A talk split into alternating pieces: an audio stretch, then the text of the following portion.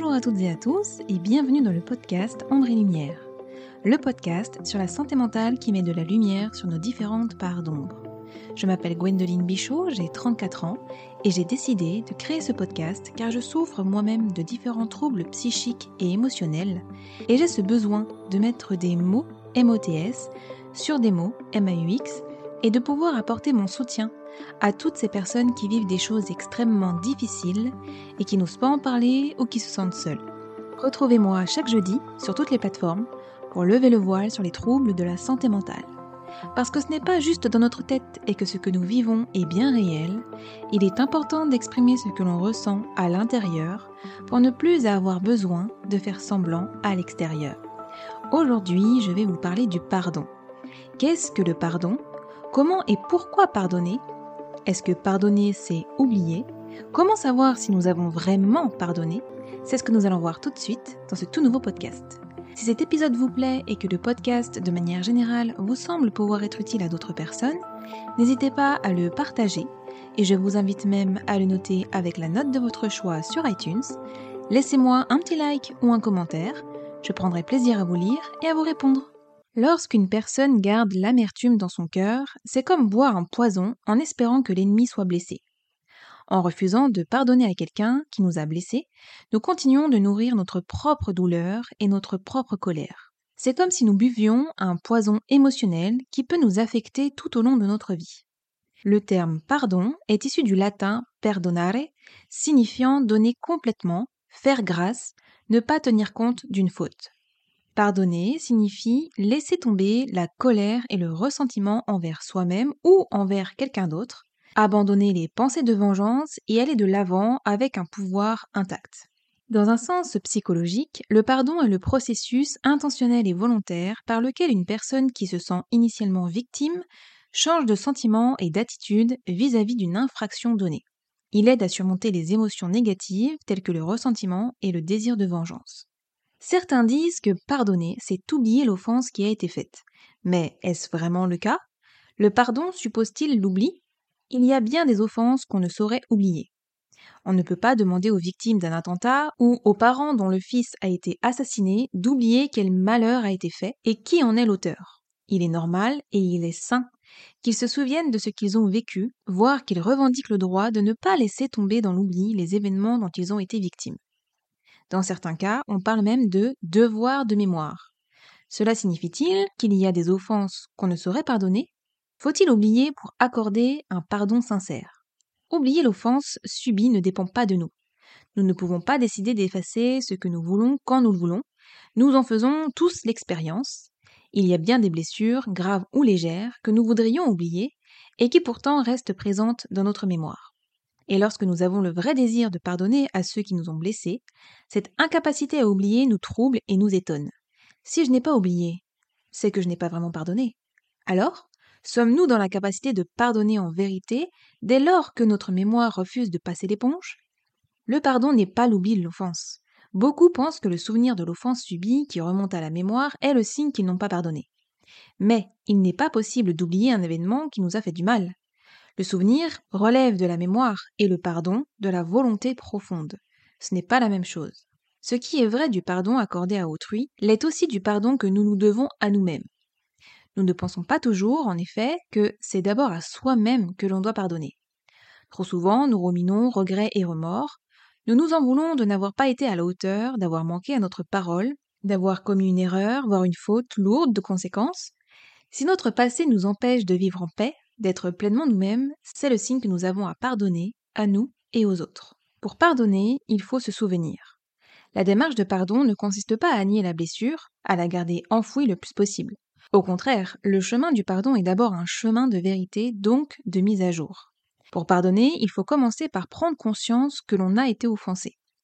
Mais à quoi bon faire remonter à la surface des blessures apparemment oubliées? Parce que tant qu'elles ne sont pas pardonnées, elles sont comme un foyer d'infection qui distille son poison.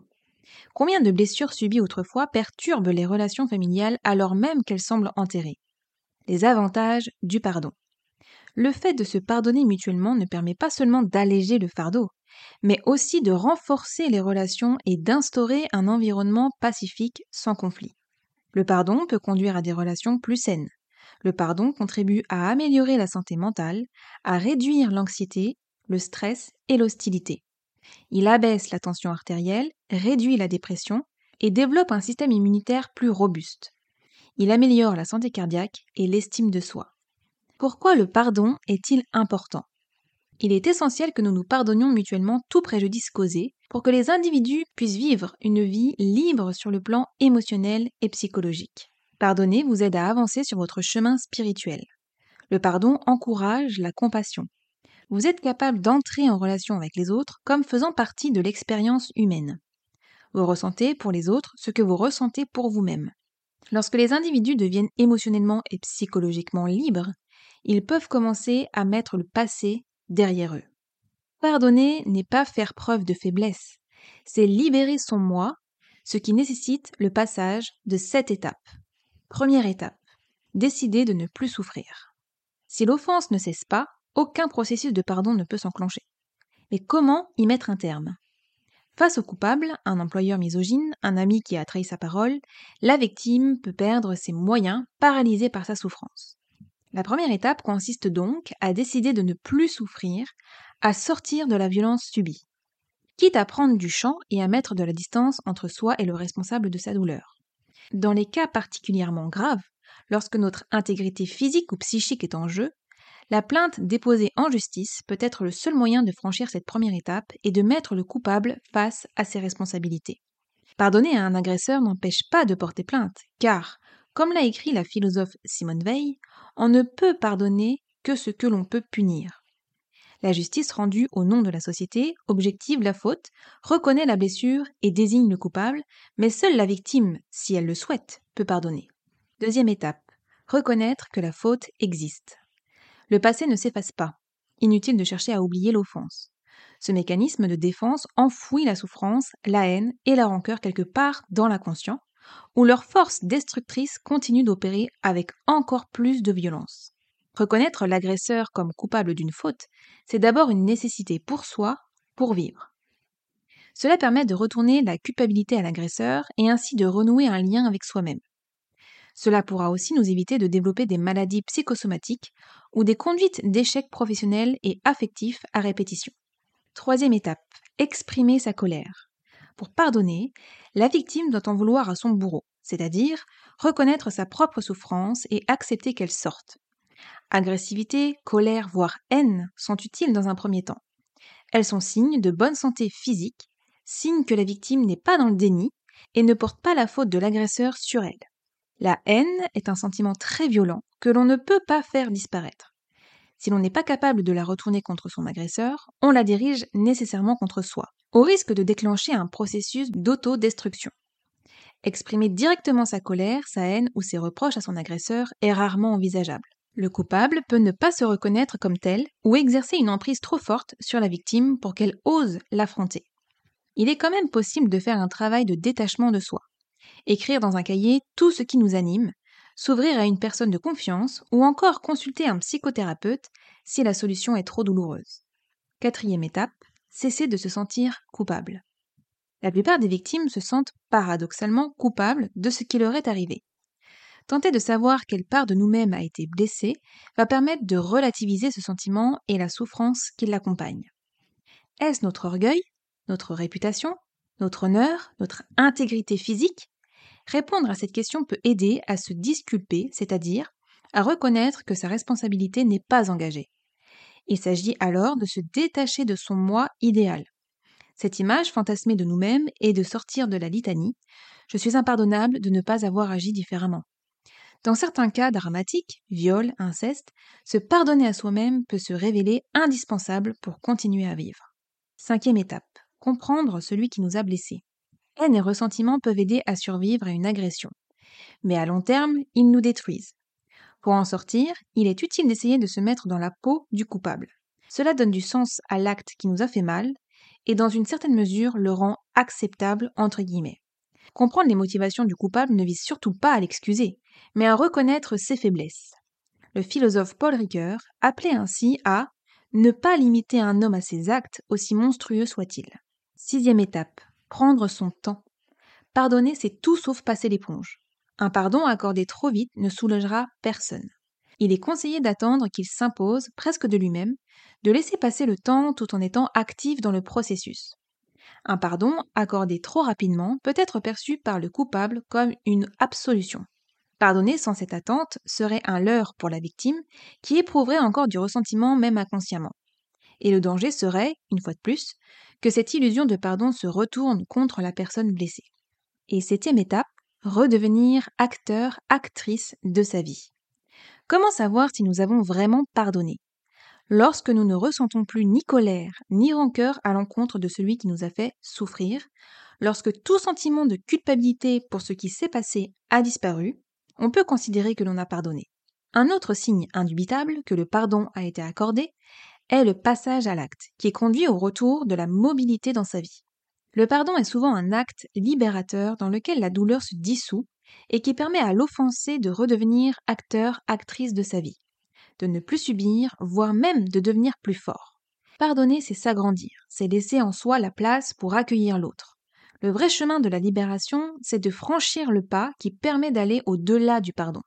Si pardonner n'est pas un acte thérapeutique obligatoire, il devrait être envisagé dans le pardon accordé à soi-même.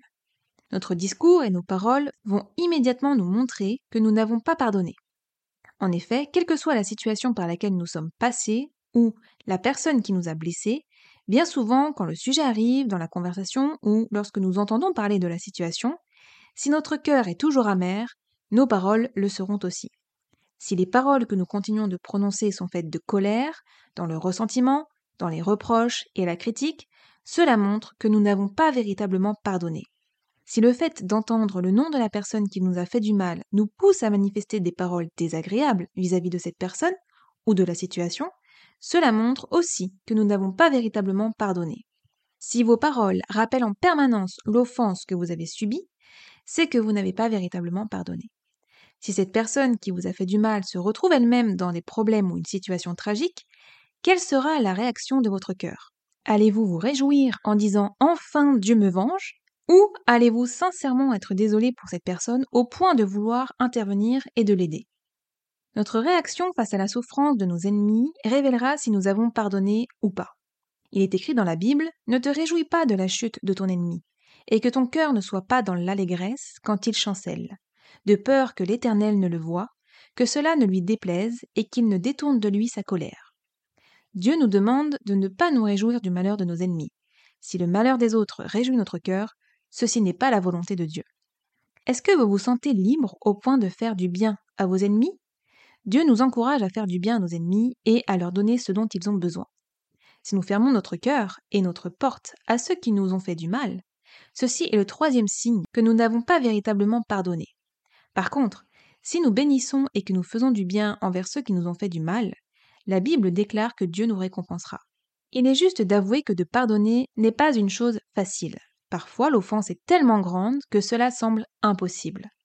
Certaines personnes qui sont très sensibles et très susceptibles ne vont pas pardonner même de petites offenses et vont devenir amères pour des choses insignifiantes. Le pardon est divin. Le pardon constitue le fondement de la foi chrétienne. L'homme a péché et sa faute l'a éloigné de Dieu. Pour la rédemption de l'homme, Dieu a envoyé son Fils Jésus-Christ mourir à la croix afin que tous ses péchés soient pardonnés. Ceci témoigne de la puissance du pardon. Dieu a pardonné nos erreurs et le sacrifice de Christ en est la preuve même. Quel témoignage d'amour incroyable. C'est parce que Dieu nous a pardonné que nous pouvons aujourd'hui accéder à la vie éternelle. Le pardon nous a été offert gratuitement, et ce avant même que nous ne reconnaissions nos torts. À la différence de Dieu, l'homme n'aime pas pardonner. Redonner grâce n'est pas rendre service à la personne qui nous a blessés, car en lui pardonnant, celle-ci ne retient pas la leçon. La majorité des hommes pensent comme cela. Pourtant, ce n'est pas la conception de Dieu. Il est bien plus facile de se venger que de pardonner, car la vengeance est humaine alors que le pardon est divin. Dieu peut nous aider à aimer nos ennemis et à les bénir. Nous devons aussi confesser notre péché de non-pardon afin de voir que sur la base d'une simple prière, Dieu peut complètement transformer notre vie et nous rendre libres. Pardonner est l'une des choses les plus difficiles au monde, celle en tout cas qui requiert le plus de force. Mais une fois que vous réussissez, cela vous apportera une totale liberté, un total apaisement, et cela guérira bon nombre de vos maux MAUX. Pour ma part, je suis en plein dedans en ce moment. C'est pourquoi j'ai eu envie de faire ce podcast. Je suis dans un processus de pardon. De pardon envers moi-même, mais aussi envers les personnes qui m'ont fait du mal, et je peux vous dire que c'est très difficile. Je pensais que j'avais pardonné, mais lorsque le sujet est revenu sur la table et que je me suis mise en colère, j'ai compris que ce n'était en fait qu'une illusion et qu'en fin de compte, je n'avais pas véritablement pardonné. Je n'ai pas pardonné mon frère de m'avoir frappé, je n'ai pas pardonné mes parents pour diverses choses, mes beaux-parents aussi pour diverses choses, mais par-dessus tout, je ne me suis pas pardonné moi-même pour énormément de choses. Je veux libérer tout ça parce que tout simplement, je veux être en paix. J'en ai marre d'être en colère, j'en ai marre d'avoir de la rancœur, et je suis sûre que pas mal de mes problèmes de santé découlent de tout ce mal-être à cause du non-pardon. Quand j'ai pris conscience qu'en fait je n'avais pas véritablement pardonné, j'ai cherché s'il y avait d'autres choses ou d'autres personnes que je n'avais pas pardonnées. Pour ça, je me suis assise un matin en tailleur, j'ai fait un petit exercice de respiration pour commencer, puis je me suis posé cette question dans ma tête, et j'ai laissé venir des noms, des images, des souvenirs, et j'ai regardé ce que cela procurait à l'intérieur de moi. Un nœud à la gorge, une envie de pleurer, une envie de vomir, et là j'ai ressenti beaucoup de choses. Trop de mauvaises choses à mon goût. J'ai compris que je n'étais pas du tout en paix avec mon passé, avec moi-même et avec beaucoup d'autres personnes et qu'il fallait vraiment que je travaille sur ça. Je veux me défaire de tout ça. J'ai donc pris un carnet, un stylo et j'ai tout noté. Tout ce que je ressentais, les noms des personnes à qui j'en voulais et pourquoi je leur en voulais. Année après année, j'ai retracé mon histoire. Croyez-moi que rien que de noter tout ça dans un cahier, sans prendre le temps de bien écrire, juste en couchant ça comme ça sur le papier, ça soulage énormément. Ensuite, j'ai repris point par point, une personne après l'autre, une situation après l'autre. Avec mon frère, ensuite je suis passée à mon mari, puis à ma belle-mère, etc. J'ai fermé les yeux, je me suis refait le film de l'événement qui m'avait fait du mal, j'ai regardé ce qui m'a fait le plus de mal exactement, et j'ai ensuite regardé la situation dans laquelle ça s'est passé. Comment était la personne à ce moment-là? Est-ce qu'elle était heureuse ou pas? J'essayais de comprendre, de me mettre à sa place. Pourquoi avait-elle fait ça? Quelle était ma part de responsabilité là-dedans? Est-ce que je me suis pardonné d'avoir fait ce que j'avais fait à ce moment-là? J'ai remarqué que dans la plupart des situations, ce n'est pas tant à la personne qui m'a fait du mal pour lequel je ressens de la colère, mais cette colère, elle est plutôt tournée vers moi. Je n'aurais pas dû réagir comme ça, je n'aurais pas dû faire ça. Par exemple, quand mon mari m'a quitté pendant trois mois en 2008, je vous en parle d'ailleurs dans l'épisode Vivre avec un ou une partenaire anxieux-anxieuse, notre histoire, que je vous invite à écouter si le cœur vous en dit. J'ai absolument tout donné pendant trois mois pour qu'il revienne. Quand je dis tout, c'est tout, en m'oubliant complètement. Je ne mangeais pas et je ne dormais pas, je me disais je mangerai et je dormirai quand il sera de nouveau avec moi. Je n'avais qu'un seul objectif, c'était Marc et qu'il revienne, rien d'autre ne comptait, même pas moi. J'ai trouvé du travail pour qu'il revienne, pour qu'il voie que j'ai changé et que je travaille comme il le voulait autrefois, même si ce travail en question me rendait malade, parce qu'il me déclenchait bon nombre d'angoisses. J'ai gardé notre appartement alors que je n'avais pas vraiment de quoi le payer, parce que je pensais qu'en le gardant, il reviendrait peut-être plus facilement que si je retournais chez mes parents. J'ai dépensé des sommes d'argent astronomiques dans mon forfait de téléphone pour l'appeler et lui envoyer des SMS, parce qu'à cette époque, ce n'était pas encore illimité comme maintenant. J'ai été le voir en Vendée plusieurs fois, j'ai dépensé de l'argent dans des chambres d'hôtel pour le voir, j'ai fait des choses que je n'aurais jamais faites en temps normal. J'ai accepté des choses que je n'aurais pas acceptées en temps normal. J'ai subi en gardant le sourire et en ne l'insultant pas, en contrôlant mes émotions et mes mots. J'ai même pensé, à un moment donné, me foutre en l'air en voiture, en fonçant dans un arbre par exemple, pour que je me retrouve à l'hôpital bien amoché, pensant que ça l'aurait fait revenir avec moi lorsqu'il aurait appris la nouvelle, et que l'on se serait remis ensemble comme dans les films. Je ne l'ai heureusement pas fait, mais j'ai pensé à le faire à plusieurs reprises lorsque j'étais au volant. Je n'avais plus rien à perdre, me disais-je. Au pire, je meurs et je ne souffre plus. Au mieux, il reviendra avec moi. Qui sait ce qui aurait pu se passer si je l'avais vraiment fait? Je ne serais peut-être plus là aujourd'hui pour en parler.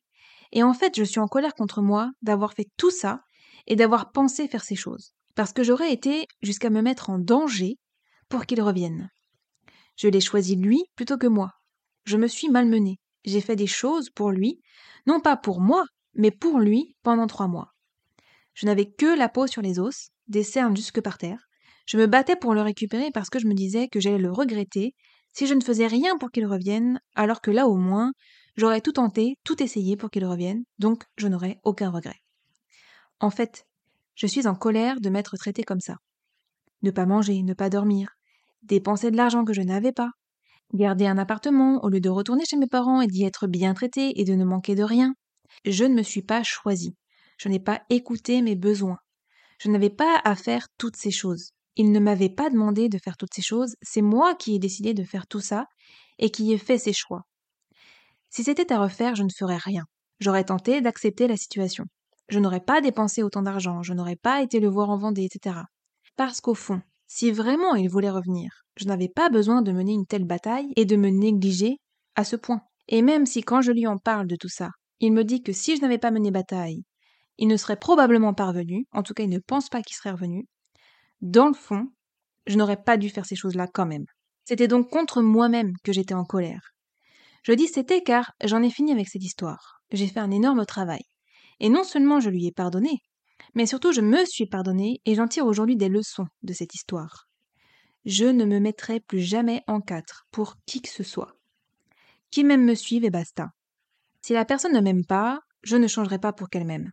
Si une personne ne veut plus me voir, c'est ok. Je ne la retiendrai pas et je ne courrai pas après elle pour la faire revenir. Je me choisis moi avant tout. Je me respecte, je m'apporte ce dont j'ai besoin. Je ne me laisserai plus tomber. Si un jour Marc décide de me requitter, je ne ferai rien. Je l'accepterai, je me choisirai, et je me dirai que Dieu a sûrement un autre plan pour moi. Si la moi d'aujourd'hui tombait nez à nez avec la personne que j'étais quand il m'a quitté en 2008, je me serrerais très fort dans les bras, et je me dirais d'arrêter, de prendre soin de moi, que je n'ai pas à faire tout ça, que je n'ai pas besoin de faire ces choses pour mériter son amour et qu'il revienne. Je me regarderai et je serais triste pour moi de me voir comme ça. C'est pour cette raison que je me suis pardonnée. Il y a des choses que j'ai réussi à pardonner pour mon plus grand bonheur, et ça m'a énormément fait de bien, et il y a des choses pour lesquelles j'ai plus de mal, et où je travaille encore dessus aujourd'hui. Avec le temps, j'y arriverai sûrement. Je veux le faire pour moi. Je vous invite à vous procurer le livre Ton corps dit aime-toi de Lise Bourbeau. Je vous l'ai mis dans ma bulle books en story permanente sur mon compte Instagram. À la fin de ce livre, vous y retrouverez toutes les étapes de la réconciliation avec une autre personne et du pardon véritable de soi qui ont été expérimentés par des milliers de personnes et qui ont produit des résultats extraordinaires depuis près de 30 ans. Je vous invite à me suivre sur Instagram et sur YouTube sous le nom Gwendoline Bichot. Sur Instagram, je vous proposerai plusieurs lives sur divers sujets afin de pouvoir échanger avec vous directement. Et sur YouTube, je vous ferai des vidéos avec des exercices de méditation, relaxation, respiration, car vous avez été nombreux et nombreuses à vouloir que je vous partage ce que moi je fais au quotidien pour me détendre. D'ailleurs, vous pouvez déjà y retrouver une vidéo de méditation et une vidéo où je vous propose un exercice de respiration profonde. Voilà, c'est tout pour cet épisode. Merci de m'avoir écouté. J'espère que ce podcast vous a plu, qu'il vous a aidé. Je vous envoie plein d'amour Prenez soin de vous et je vous dis à jeudi pour une prochaine écoute. Bye